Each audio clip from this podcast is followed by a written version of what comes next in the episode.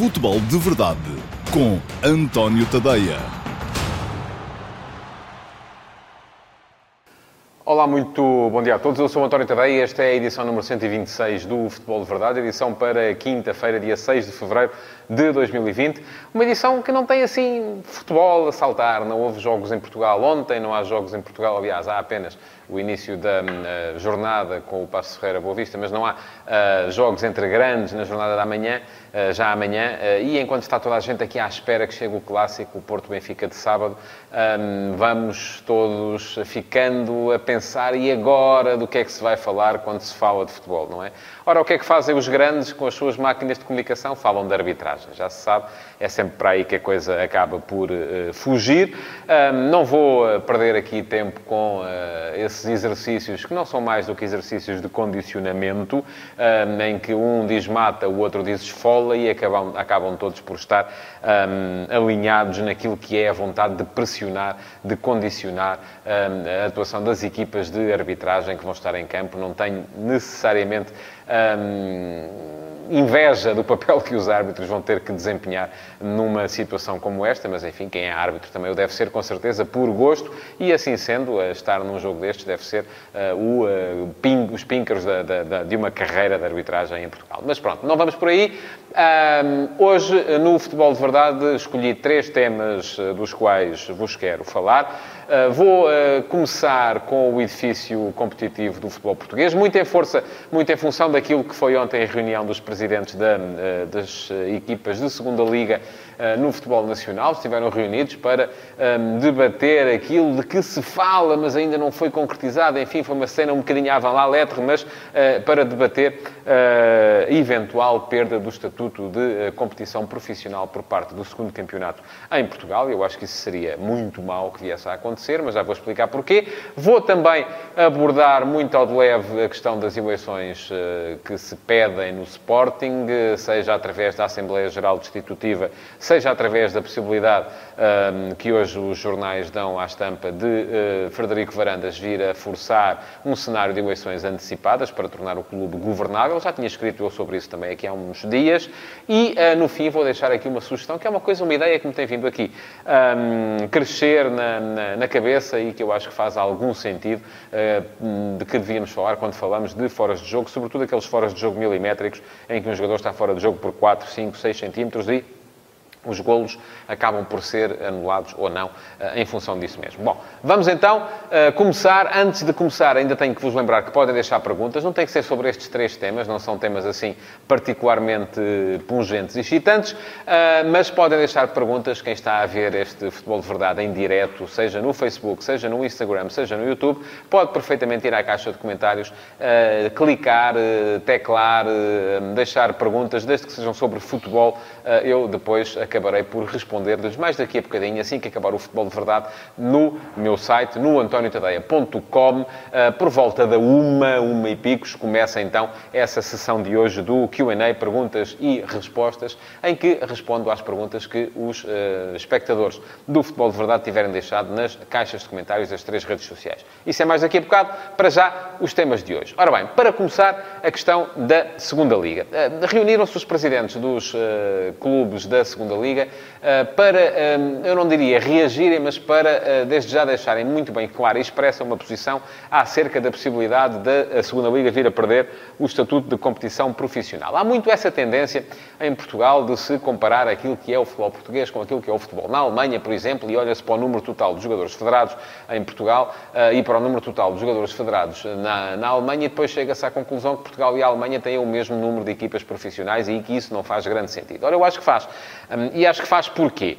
Um, porque reduzir ou retirar o estatuto profissional a um campeonato como o campeonato da segunda Liga é uh, retirar a possibilidade a mais clubes de poderem rentabilizar a atividade do futebol. E o futebol hoje em dia, das duas uma, ou é uma atividade de lazer puro e simples, e aí não tem nada a ver com o negócio, não tem nada a ver com competição, e vamos todos jogar a bola com os amigos, ou se é uma atividade competitiva, se é uma atividade hum, da qual se fala nas TVs, da qual se fala nos jornais, que move adeptos atrás das equipas, tem de se adaptar àquilo que é a realidade dos tempos modernos. E a realidade dos tempos modernos é aquela que inclui dinheiro no futebol. E se inclui dinheiro, mais vale, de facto, os jogadores serem profissionais, as SADs terem estruturas profissionalizadas também, para poderem responder da melhor forma àquilo que são as exigências do futebol de altíssima competição.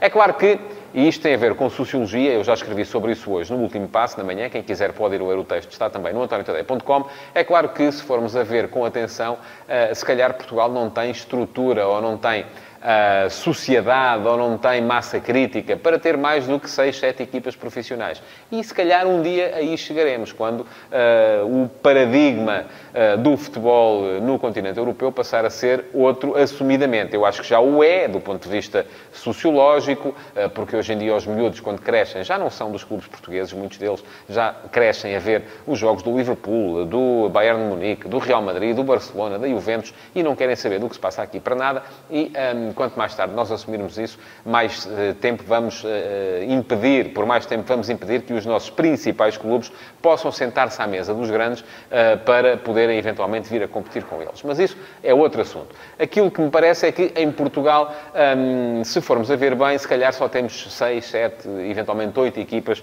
com adeptos, com gente interessada em ver os jogos, com gente interessada em seguir atrás dessas equipas para ver os jogos fora, com gente que sente motivação para ir uh, mudar o canal da televisão para ver jogar aquelas equipas, se calhar não são mais do que 6, 7, 8. Uh, agora, daí até chegarmos depois à conclusão que só esses é que podem ser profissionais, vai uma distância muito grande e vai um passo que eu, pelo menos, não estou disponível para dar. Aquilo que eu acho, de facto, é que devíamos estar preocupados, mais preocupados, em ehm, aumentar as condições de competitividade para que esses outros clubes, esses outros que não têm, por enquanto, ainda uh, gente, massa crítica para andar no comboio dos grandes, uh, possam vir a tê-la. E isso passa, mais uma vez, já o disse aqui várias vezes, pela repartição mais racional da receita e uh, por a criação de estruturas mais profissionais nos clubes que estão mais abaixo. Portanto, não é ser menos profissional, é ser mais profissional que resolve o problema. Essa é a minha opinião.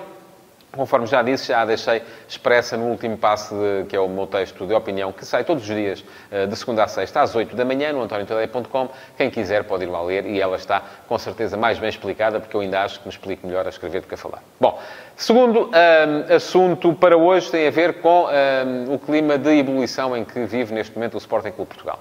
Um, há um pedido de Assembleia Geral Destitutiva da direção eh, liderada, ou dos órgãos sociais, eh, cuja direção é liderada por Frederico Varandas.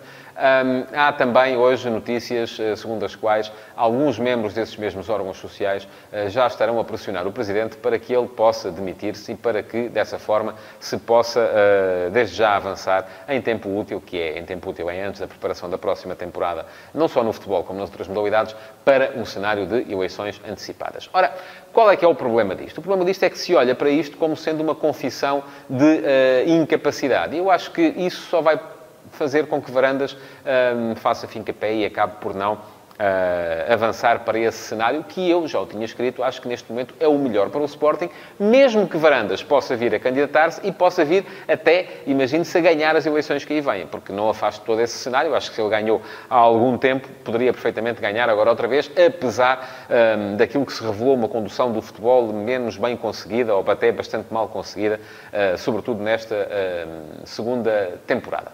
Ora, o que é que isso, o que é que esse cenário permitiria? Permitiria finalmente a tal pacificação. Porque sem esse cenário, e enquanto a, os órgãos sociais atuais estiverem escudados numa legitimidade que é total e absoluta, porque, pelo menos enquanto não for convocada ou aceita tal Assembleia Geral Destitutiva, uh, os órgãos sociais uh, que estão uh, neste momento em funções têm a legitimidade de um ato eleitoral a, a permitir-lhes governar, mas a verdade é que a legitimidade legal, vamos lá, não corresponde neste momento a uma legitimidade da rua, a uma legitimidade da, da nação sportinguista, do povo que vai ao estádio, e isso acaba por ser, de facto, um problema para a governabilidade do clube. É isso que eu acho. É por isso que eu acho, e já não acho de agora, acho desde que o Sporting perdeu a meia-final da Taça da Liga, porque aí esfumou-se a possibilidade uh, de uh, a equipa ganhar o último troféu ao qual tinha uh, aspirações legítimas esta temporada no futebol. A partir desse momento é a altura de fazer reset, é a altura de olhar para o futuro e dizer assim, meus amigos, é preciso ter um clube governável e para ter um clube governável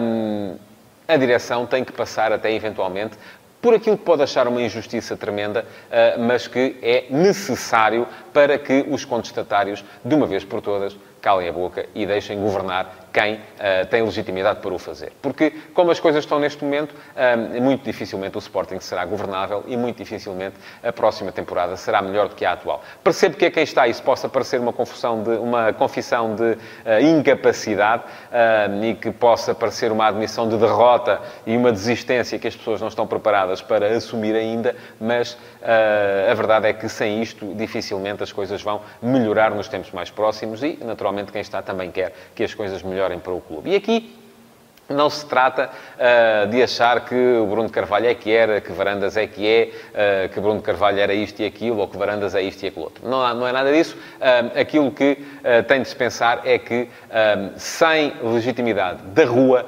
não há condições para se governar nem um clube, nem um país, nem numa empresa, nada, rigorosamente nada. Não é possível ser CEO de uma empresa contra a generalidade dos trabalhadores, não é possível ser Primeiro-Ministro de um país com manifestações de rua constantemente a paralisarem esse mesmo país. Portanto, é isto que uh, eu acho que Frederico Varandas devia pensar e, se o pensar em tempo útil, quem sabe até pode vir a ser uma solução de futuro, porque aí, se ele se candidatasse e se voltasse a ganhar as eleições, tinha todas as condições para chegar a quem agora faz barulho e dizer de uma vez por todas, calem a boca e deixem-me trabalhar.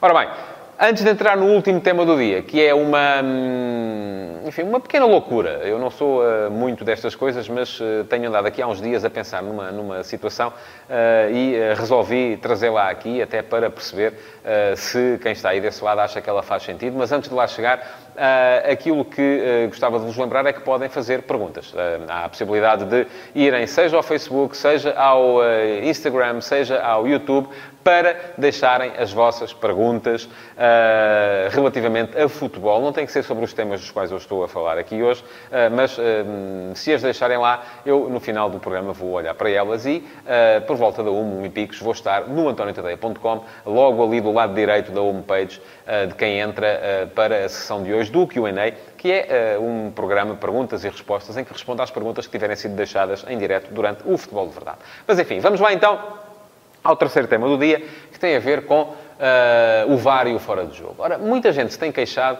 um, de, dos foras de jogo milimétricos, e, que, e há, uma, há uma questão que é verdade, e eu a esses dou razão, uh, que a definição do frame em que se para a imagem, em que a bola, uh, um segundo tem 24 frames, se é um frame mais atrás, um frame mais à frente, como uh, a linha defensiva está geralmente a subir e o jogador que ataca está geralmente também a avançar na outra direção, ali há movimentos opostos, uma diferença de um frame para trás ou um frame para a frente pode decretar que um jogador está fora de jogo ou em jogo, e isso, de facto, é um problema. Acho uma parvoíce completa, e já o disse, uh, peço desculpa pelo termo, mas acho uma parvoíce completa aquela ideia de introduzir uma margem de erro no uh, equipamento, porque se dissermos agora de repente que, ok, até 20 centímetros aceita-se, porque é um fora de jogo demasiado milimétrico, e depois eu digo, ok, mas então e se tiver 21?